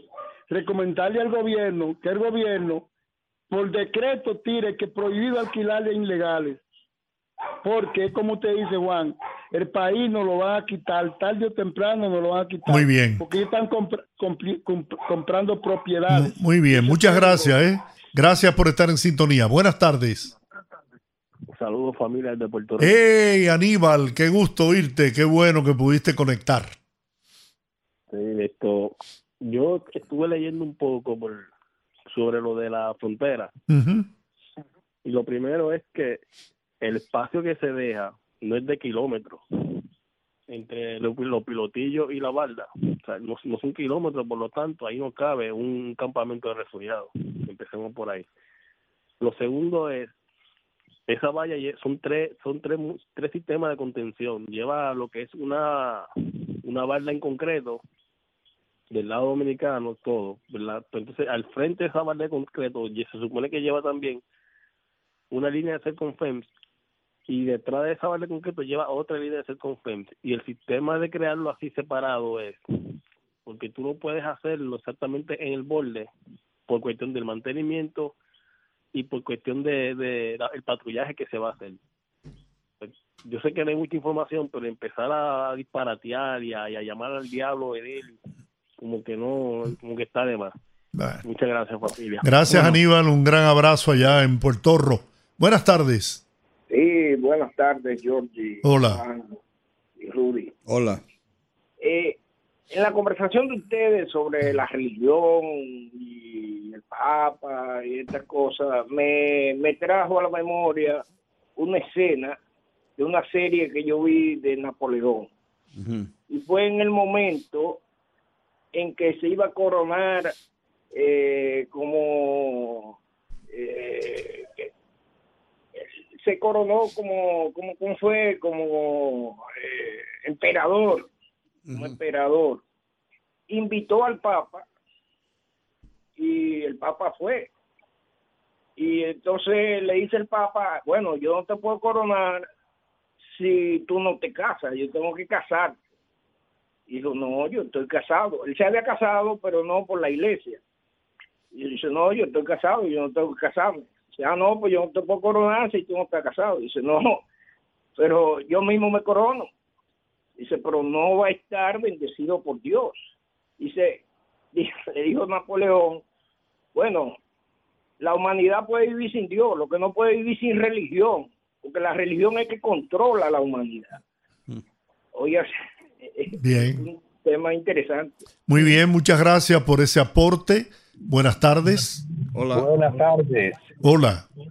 Ya yo llamo con miedo este programa porque si uno dice algo en contra de- del gobierno, eh, los otros interactivos le caen a uno como los pavos. Usted tiene su derecho. No, pues, de su opinión. Usted puede opinar con libertad. Este es un medio plural que respeta la opinión de todos nuestros oyentes.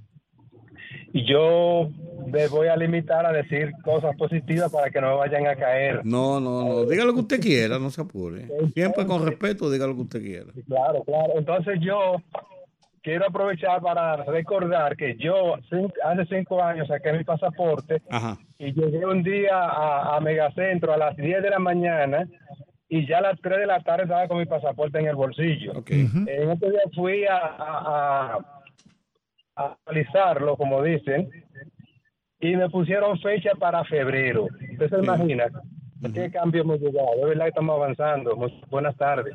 Muy bien. Vamos a ver usted. Buenas tardes. Muy buenas tardes, Rudy, TH. Hola. Rudy, a Jordi. Sí. Eh, Alex, Santo Domingo Este. Alex, ¿cómo estás? Increíble. Estuve viendo la exposición, que, que no es no es exactamente una interpelación del canciller y nuestros honorables eh, Senadores. Es increíble como tú puedes hacer una, com- una, una comparativa de nivel de lado y lado. Y te da pena el nivel de la mayoría de nuestros senadores. Y mira que yo tenía mis reservas para con el canciller. Qué cátedra dio ese hombre. Qué cátedra. Que pase muy buena Y tiene un dominio absoluto del derecho Aló, internacional. Buenas tardes. buenas tardes. Hola. ¿Cómo están ustedes? Muy bien. Me alegro que bien, porque la- el programa está bien, bien movido, muchas opiniones buenas. Qué bien, muchas gracias. Hay algo, hay algo que, que yo quería decir y es lo siguiente. O sea, respecto a, a- eh, da o sea, da mucha pena que por pobre que sea una madre deje abandonado la pérdida de, eh, o sea, la pérdida de, de una barriga en un hospital, sabiendo que eso eh, lo van a tratar como basura. Yo creo, yo recuerdo haber visto en mi pueblo eh, una la hermana de mi madrina que perdió un niño que apenas te podía coger con la mano y hubo un entierro que en una caja de zapatos. O sea, usted no tiene que gastar más dinero, usted mismo va al cementerio y usted puede estar seguro que lo entierran y usted no tiene que pagar.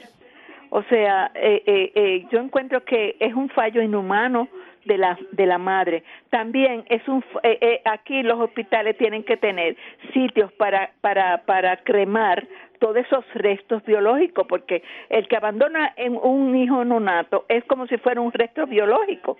Entonces debe de haber una, un crematorio para que ese tipo de cosas no vuelva a pasar jamás. Muy en bien. Estados Unidos así es que hacen. Muy bien, señora. Valo- valiosa su opinión. Buenas tardes. Sí, un, un postdata. Dígame. ¿Cuántos están de acuerdo en que la en que la verja fronteriza sea electrificada para que todo aquel que le ponga la intente cruzar se quede pegado? ¿Cuántos están de acuerdo? Bueno, vamos a ver qué dice la gente. Buenas Ay. tardes. Buenas tardes. Hey, ¿cómo estás? ¿Cómo estás? Y Colombo. Y Guanteache. Cuéntanos. Eh, la gente habla y, y opina muy bien. Pero el que no vive en barrio no se da cuenta de lo que pasa esa muchachita. Oiga, don Rudy, Georgie y Guanteache. Yo conozco una niña que a los 13 años se tiró a la calle. Salió embarazada como cuatro veces. El último, porque esa niña tiene el vientre muy débil, ¿te ve? Entonces, perdió, ¿sabes lo que perdió? Cuatro eh, barrigas, porque nacían prematuras, como le dicen neonato, que ya a lo, al tiempo, no, o sea, no pues, eso, eso, eso que, que, que, que abortan, esos neonatos, no pesan ni siquiera dos libras. ¿Y quién se ve? Eso, ese, ese problema que está pasando, es hace muchos años que estén eso. Porque yo sé, porque yo vivo en barrio, yo sé las mujeres que han tenido partos tópicos, que se le vuelven en la barriga, y usted va a ver eso en su casa. No va a ver esa, esa cosita.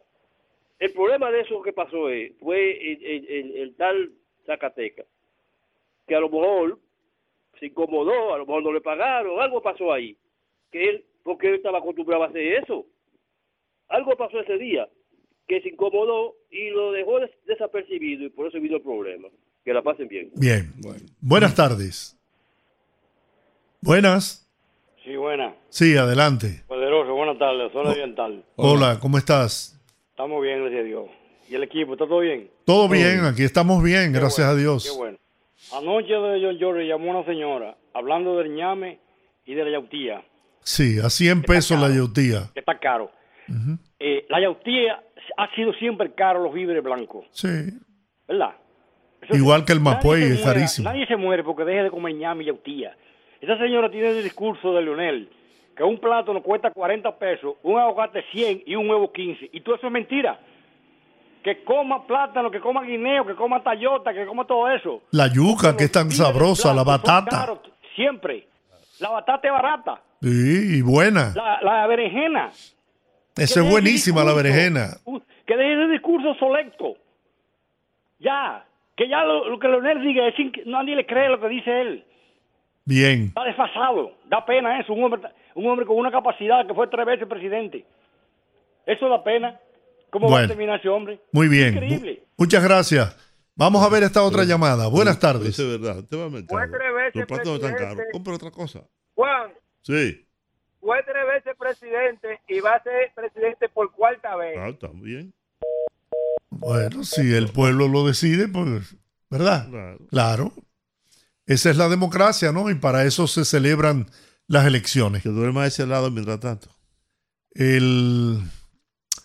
Bueno, estamos llegando al final del programa y quizás nos dé... Pero te quiero decir es esto. Sí. Usted va al mercado, o usted va al, al- al supermercado o al colmado, y usted, los plátanos están caros, no lo puede comprar, o el dinero no le alcanza, compre otra cosa. Compre lo que papa. sí- lo que ha- no, lo que ha ocurrido aquí, Yuca. eh, sin embargo, que no ha habido un desabastecimiento. No, no. No hay una cosa por ahí a otra. Y aquí no hay razones para que la gente pase hambre. Por falta de que, bueno, compre guineito. A mí me encanta el guineito. Wow. Bueno. Y saludable. Oye, el ñame está caro, compré yuca. El yuca está caro, compré batata. Sí. Y mira, yo probé unos tostones con, de guineíto espectaculares. De guineíto y de rulo, son buenísimos. Espectacular. Yo probé el de guineíto que nunca lo había probado. Y la verdad que, mira, chupe usted y déjeme el cabo. Te digo, los dos son muy buenos. Mira, ahí estaba anunciado que con un asopado de salami. Yo nunca había visto eso en mi vida. No, espérate. ¿Tú no lo has oído? Bueno. No, pues está bien. No, pero hay comercial, hay No, comercial pues- de eso. Sí, pero también. La última llamada. Asopado Buenas de- tardes. El tabaco es fuerte, pero hay que fumarlo. Bueno, está muy bien. Si hay que fumárselo, se fuma. Desmantelaron una banda que se dedicaba a robar neumáticos de vehículos de lujo, de esos que están en la parte trasera o en la parte de abajo. Y lo dirigía un, un tipo que le dicen nada más y nada menos que Willy Gomas. Él tenía una banda y le encargaba robar y le, le incautaron más de 40 neumáticos con sus aros. De, salen a patrullar y a robarlo y se los compran. Te, lo- te lo, te lo dejan en, en el aro, el carro. No, no, no, pues son de, de repuesto, lo que tienen de repuesto, la parte de atrás y la parte de abajo. Tú sabes que no lo tienen, hay unos que no lo tienen Ah, ade- sí, adentro. sí, sí. Lo tienen abajo, lo tienen- Por la parte trasera, la- las jipetas. Entonces se lo, se lo robaban. Yo, eh, haciendo uso de una expresión que utilizó un oyente hace un momentito, de que ve con extrañeza tantas cosas, coincidencias, ¿no? De hechos que están sucediendo y que son utilizados para, para descalificar al gobierno, ¿no? Y yo tengo tiempo tengo tiempo llamando a los organismos de inteligencia y de seguridad del Estado para que abran los ojos. Porque comparto esa opinión de ese oyente de que realmente como que últimamente están sucediendo cosas que son utilizadas y aprovechadas para poder criticar con cierta fiereza las ejecutorias del gobierno del Por no, presidente por eso no es malo. Luis Abinader. No, Eso no. no es malo que la oposición aproveche. No, no, pero yo- enojosas. por eso Lo te malo digo. sería que provoquen situaciones que afecten a la Fíjate, fíjate comunidad. que yo he dicho que deben investigar esos hechos porque la verdad que llama la atención tanta coincidencia. Señores, mañana coincidiremos aquí en el rumbo de la tarde con el viernes de Bellonera. Por fin. Dios le bendiga. Yo Feliz resto de la noche. Del mar también anunciándolo. Rumba 98.5, una emisora RCC Media.